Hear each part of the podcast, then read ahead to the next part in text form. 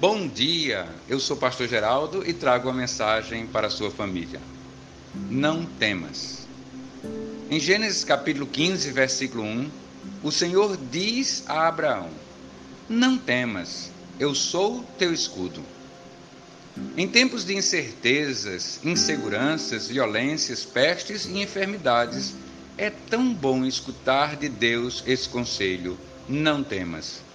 É lógico que não devemos tentar nosso Deus nos expondo a perigos desnecessários. É importante agir com cautela e bom senso.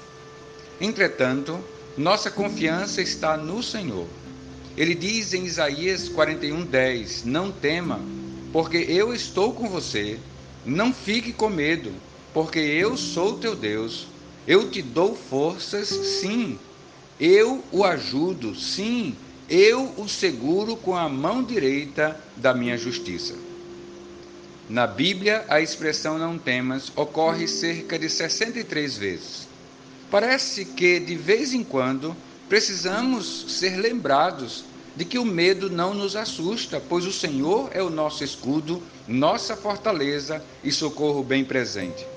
Devemos crer, declarar e agir como salmista no Salmo 23, 4 Ainda que eu ande pelo vale da sombra da morte, não temerei mal nenhum, porque tu estás comigo, tua vara e o teu cajado me consolam.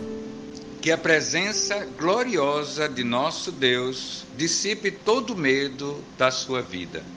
Tenha um bom dia.